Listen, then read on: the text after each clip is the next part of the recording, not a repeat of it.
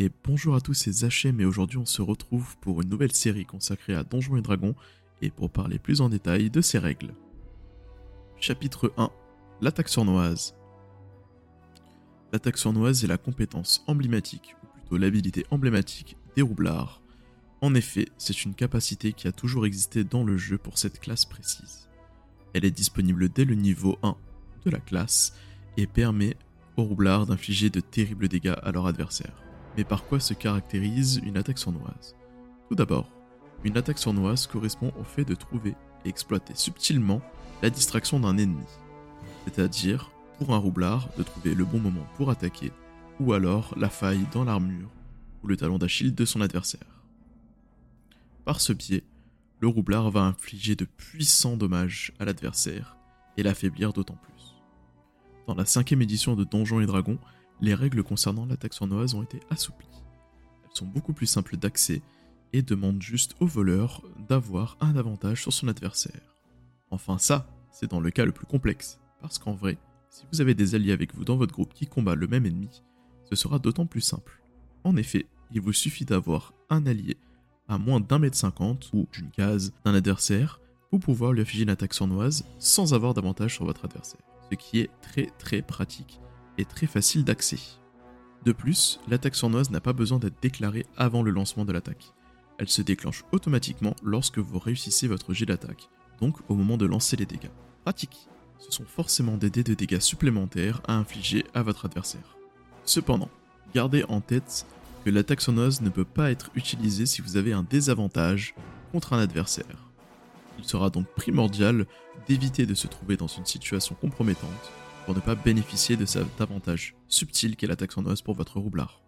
Enfin, l'attaque sournoise requiert une arme de finesse ou une arme à distance, c'est-à-dire qu'elle ne pourra pas être utilisée avec tous les types d'armes disponibles dans le jeu. Choisissez donc très bien votre arsenal avec votre roublard pour bénéficier de ces de dégâts supplémentaires qui peuvent être létaux pour vos adversaires. En effet, on parle G de dégâts supplémentaires, mais depuis le début nous n'avons évoqué aucun chiffre. Eh bien sachez que dès le niveau 1, l'attaque sournoise vous donnera un DC supplémentaire, et que tous les deux niveaux acquis, niveau 3, niveau 5, niveau 7, etc., elle gagnera un dé supplémentaire jusqu'à atteindre 10 D6 supplémentaires de dégâts au niveau 19 et 20.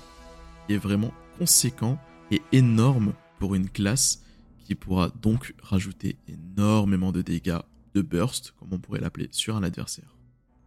Si l'on revient dans les anciennes versions de l'attaque sournoise appliquée aux anciennes règles de Donjons et Dragons, celle-ci a été extrêmement simplifiée dans la cinquième édition.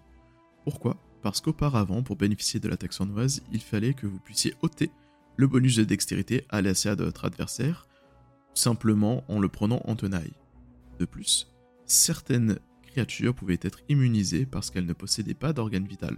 On considérait que le roublard devait planter son arme dans un organe vital ou un talon d'Achille de la créature.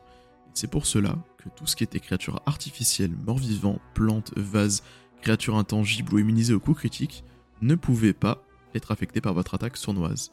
On peut très bien imaginer que c'est compliqué de planter une dague ou une épée courte entre les côtes d'un squelette. Cela n'aurait exactement aucun effet. Enfin, dans la dernière version de Donjons et Dragons, comme je vous l'ai déjà expliqué, il vous est possible d'utiliser une arme à distance pour effectuer votre attaque sournoise si vous avez un allié à moins de 1m50 ou un avantage sur cet adversaire. Sachez qu'auparavant, il fallait vous trouver à moins de 9 mètres. Vous avez donc une distance à respecter, et en plus, il fallait que l'ennemi perde son bonus dextérité à la CA ou soit pris en tenaille par vos alliés, car vous ne pouvez pas prendre un adversaire en tenaille avec une arme à distance. Complexifie d'autant plus la règle, et donc l'utilisation de cette arme redoutable pour le roublard. Vous l'aurez compris, L'attaque sournoise est vraiment la compétence emblématique et vraiment très puissante des roublards. Il faut vraiment en abuser et l'utiliser tous les tours pour infliger des dégâts conséquents à vos adversaires. N'hésitez donc plus, réfléchissez à l'avance vos coups pour optimiser le plus possible l'utilisation de cette compétence redoutable. En plus, elle ne vous consommera aucune action supplémentaire ou action bonus supplémentaire, vous pouvez la déclencher automatiquement dès que vous avez réussi votre jet d'attaque et que vous infligez les dégâts à votre adversaire, alors abusez-en. Utilisez-la le plus souvent. Et c'est tout pour aujourd'hui pour ce petit épisode sur les attaques sournoises.